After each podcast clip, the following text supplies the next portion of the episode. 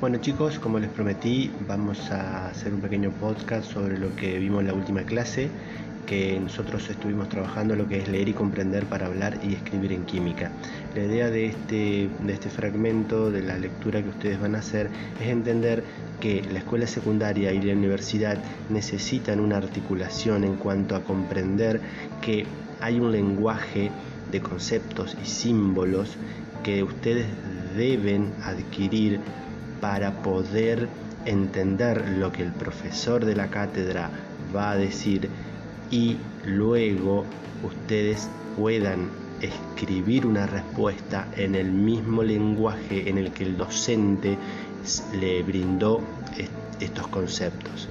Eh, de eso va esta primera parte, esta introducción, entender que la química tiene un lenguaje específico que habla de modelos científicos en donde yo tengo que adquirir esa capacidad de armar un discurso en ese mismo nivel de lenguaje en la siguiente página donde dice el lenguaje de la ciencia química, lo que hace hincapié en esta parte es que la ciencia química, que la química es una ciencia en la cual se van a desarrollar y se van a formar teorías que explican el mundo, fenómenos del mundo real.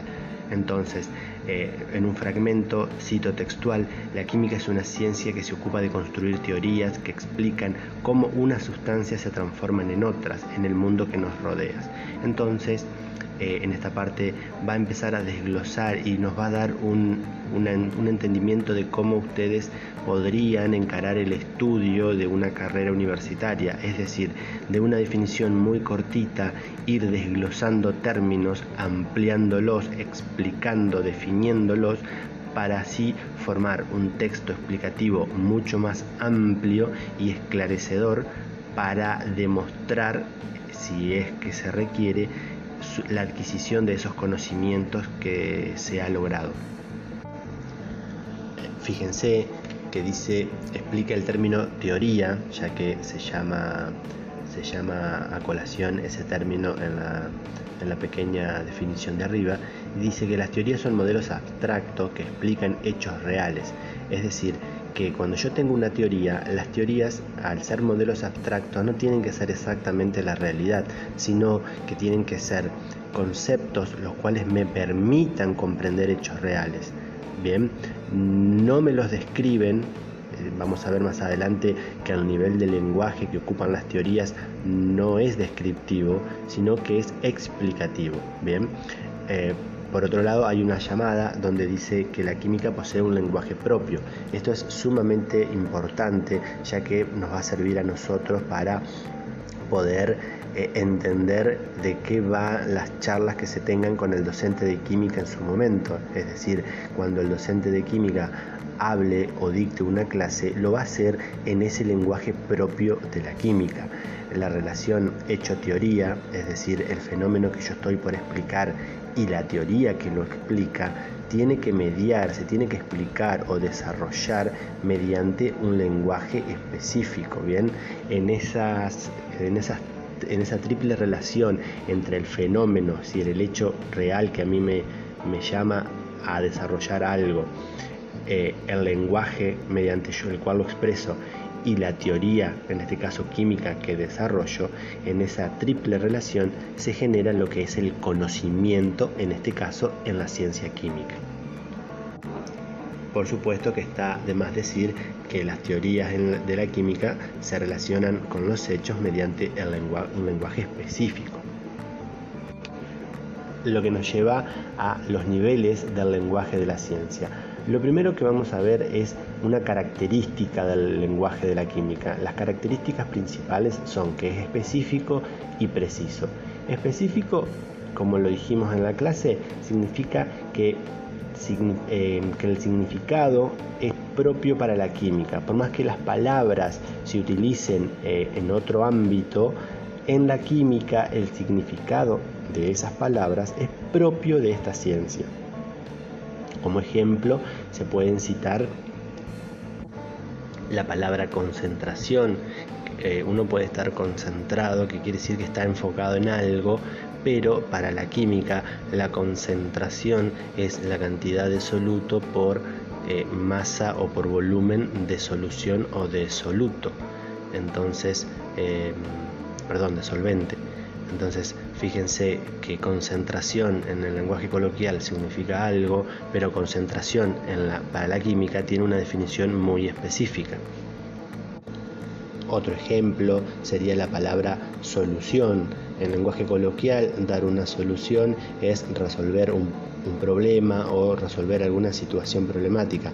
En cambio, para la química, la solución es un sistema homogéneo de más de un componente. Entonces, eh, eso significa con que es específico. Bien, eh, hay palabras que tienen significados únicos para esta ciencia que es la ciencia química. Por otro lado, dice que el lenguaje es preciso. ¿Qué significa preciso? Que cada una de esas palabras que yo nombré anteriormente y, el resto de palabras de esta ciencia tienen una definición y esa definición debe ser respetada. Bien, eh, tanto así como eh, vamos a ver más adelante en otros niveles, hay, por ejemplo, eh, letras o números que tienen relaciones específicas, relaciones eh, muy concretas, tamaños, posiciones que deben ser respetadas. ¿Por qué? Porque eso hace a la precisión del lenguaje de la química. Si una, en una fórmula química un número se encuentra en un tamaño pequeño en la parte de abajo de, un, de otra letra, debe escribirse de esa manera. Si un símbolo químico, perdón, si un símbolo de un elemento empieza con mayúscula y la segunda letra es con minúscula, debe escribirse de esa manera. Eso significa que es preciso. Bien, entonces, eh, a posterior hay un ejemplo de lo que nosotros nos encontramos diariamente como un fenómeno de la vida real ¿eh? y hace alusión a lo que, lo que ocurre cuando un metal como un clavo o una bicicleta se encuentra a la intemperie estos hechos o fenómenos del cambio de ese metal hacia otra cosa que hasta este momento no sabemos, ¿sí? Eh, nosotros lo percibimos mediante la vista, lo vemos y decimos que de, eh, de estar en un estadio brilloso, por ejemplo, como dice ahí, un clavo, un color gris metálico, se vuelven rojizo. Y tenemos la primer Em, el primer impulso de decir que ese clavo se ha oxidado. Bien, entonces ese fenómeno de cambio es el que nosotros percibimos y el que es el, fenómeno, es el hecho real, es lo primero de ese cuadro de triple relación que vimos anteriormente. Hay que explicarlo. Entonces, la evidencia es que cambió de color, es que dejó de ser de ese color y pasó a ser de otro color distinto. Bien, entonces ahora eh, hay, hay una pequeña definición de lo que es oxidación que no la vamos a trabajar en este momento, la vamos a trabajar en la próxima clase. Nos vamos a saltear esta parte y nos vamos a ir directamente a lo que son los niveles del lenguaje para que entendamos lo que arriba se está escribiendo. Entonces, los niveles del lenguaje que están en ese cuadro de la página 7 eh, dice, el primer nivel es el macroscópico, y cito textual, es lo que se ve, lo que se percibe por los sentidos, son las descripciones sensoriales, contiene términos referidos a colores, a estados, a sensaciones táctiles o, o visiones. Entonces, ¿qué quiere decir esta parte? Que cuando yo estoy en el nivel macroscópico, cuando yo utilizo el nivel macroscópico, lo que voy, las palabras que voy a usar van a ser rojo, azul, sólido, líquido, vapor, duro, blando, áspero, rápido, lento. Eso corresponden a visiones, a estados, a sensaciones. El nivel macroscópico describe. Si yo estoy describiendo algo, estoy diciendo de qué color es o en qué estado de agregación se encuentra Bien, entonces el nivel macroscópico se usa solamente para describir el fenómeno el cual yo, con el cual yo estoy trabajando.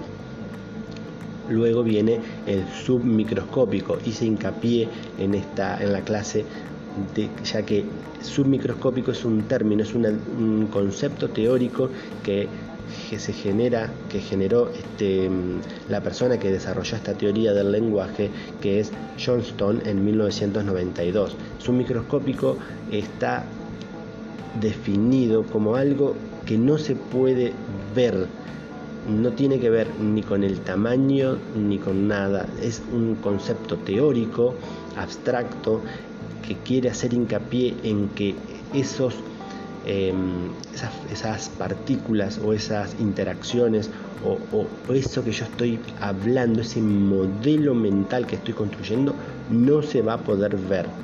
¿Está claro?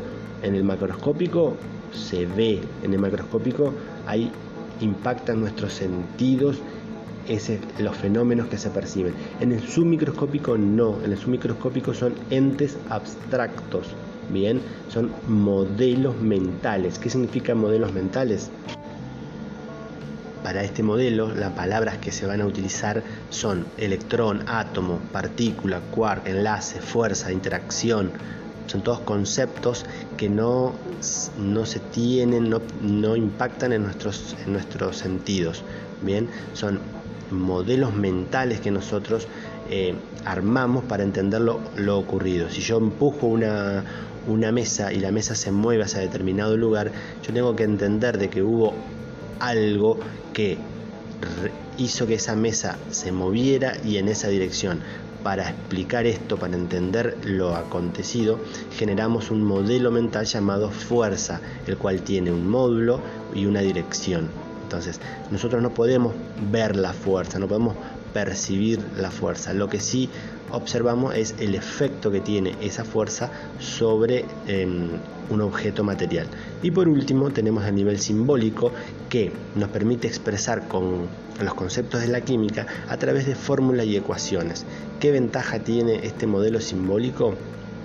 Que es universal, es decir, todo aquel que hable química maneja el nivel simbólico, lo que nos permite a nosotros entender de diferentes, mm, eh, nos permite entender a partir de diferentes lenguajes, bien, eh, un mismo concepto. No importa si nosotros eh, coloquialmente hablamos un idioma u otro, mientras expresemos mediante los símbolos de la química una ecuación, se va a entender perfectamente de qué estamos hablando. En estos tres niveles de la química, en el macroscópico, en el submicroscópico y en el simbólico, es en el, son los niveles que ustedes van a tener que desarrollar una respuesta a las preguntas que se les realicen en la química. Bien, cuando yo pido describa, cuando se les pida a ustedes que describan en un trabajo de laboratorio, seguramente van a tener que hablar de color, de, de luz, de rapidez, de áspero, van a tener que utilizar el macroscópico. Cuando en un examen se pida que, aparte de describir, definan, van a tener que hablar de interacciones, van a tener que hablar de fuerza, van a tener que hablar de partículas. Y por último, cuando se les requiera que lo expresen mediante símbolos, ¿sí? Plantee la ecuación, van a tener que realizar el nivel simbólico, utilizar el nivel simbólico. En ese nivel simbólico se hace mucho hincapié en lo que se decía anteriormente, en que la química, el lenguaje de la química es un lenguaje preciso, ya que los símbolos que se utilizan son específicos y precisos los tamaños, las posiciones y las orientaciones de todo aquello que se utilice en ese nivel simbólico, ya sea flecha, subíndices, eh, supraíndices, exponentes, bien, eh, asterisco, símbolos, ya sea de calor o de energía. Bueno, hasta aquí lo que trabajamos la clase pasada. Espero que les sirva y nos estamos viendo en el próximo encuentro.